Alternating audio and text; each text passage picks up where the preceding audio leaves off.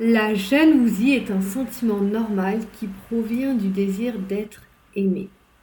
Bonjour à tous, je suis Eva Ledemé, spécialiste en gestion du stress et des émotions et je vous partage ici mes conseils bien-être et de santé psychologique. Tout d'abord, j'aimerais enlever un des tabous que l'on peut avoir sur la jalousie. La jalousie, comme je l'ai dit au début, est un sentiment normal qui provient de l'envie et du désir d'être aimé et que l'on peut appeler aussi maladie d'amour. La jalousie est vécue de manière différente chez chacun, car elle va dépendre du tempérament de la personne, ça va dépendre de votre personnalité. Une personne qui peut ressentir, il peut avoir des personnes qui peuvent ressentir beaucoup de jalousie, comme d'autres très peu. Donc ça dépend aussi de votre manière d'interagir et de votre manière d'être. Dans la jalousie mal gérée, c'est vraiment là où on va aller, hein, on peut voir deux problématiques. La première, c'est le mal que l'on se fait à soi-même. La deuxième, c'est le mal que l'on fait à l'autre.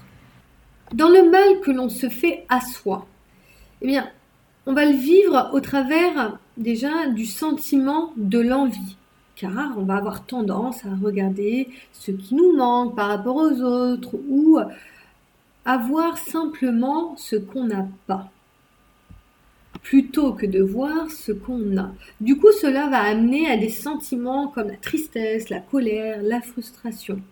Et le mal que l'on fait aux autres, comme je l'ai dit au début. Donc le premier, le mal que l'on se fait à soi, le deuxième, le mal que l'on fait aux autres. Et le mal que l'on fait aux autres, c'est quand notre jalousie passe à l'action. C'est-à-dire quand euh, nos comportements, on va avoir des comportements vis-à-vis de l'autre comme le manque de respect de l'autre.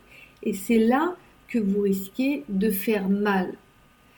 Et je vois vraiment la jalousie à double tranchant.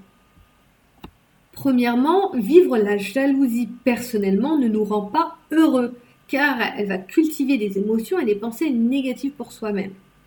Deuxièmement, la vivre en la faisant subir aux autres, c'est malheureusement cultiver des émotions négatives, mais des émotions négatives fois deux, parce qu'on le fait subir à soi et aux autres. Alors mon premier conseil, c'est de vous interroger sur la profondeur de votre jalousie. Vous pouvez commencer en lui donnant une note sur 10. Eh bien, ça, ça va vous permettre de, la quantifier et de l'intellectualiser. Ensuite, je vais vous demander de, rechercher pourquoi vous êtes jaloux. Parce que vous avez vraiment besoin de comprendre pourquoi vous avez ces pensées euh, de jalousie et ces actions de jalousie. Enfin, il faut savoir faire la différence entre la jalousie d'un enfant et d'un adulte, parce que cette jalousie ne s'accompagne pas du tout de la même manière. Accompagner ce sentiment dépend bah, de votre personnalité, comme je l'ai dit au début, mais aussi des causes de votre jalousie.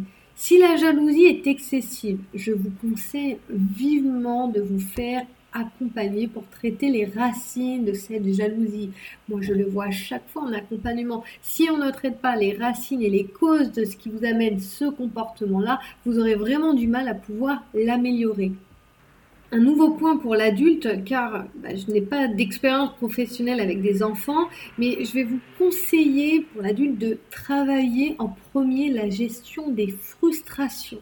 Parce que cette jalousie, quand elle est excessive, elle vous amène à des frustrations. Et c'est au travers de cela que les émotions négatives dues à la jalousie eh ben, vont commencer à diminuer. Et eh bien petit à petit, et ça, ça va vous aider à faire place à nouveau à des sentiments positifs. Et vous avez, vous allez avoir besoin de remettre du positif petit à petit pour pouvoir, eh bien, dépasser cette jalousie.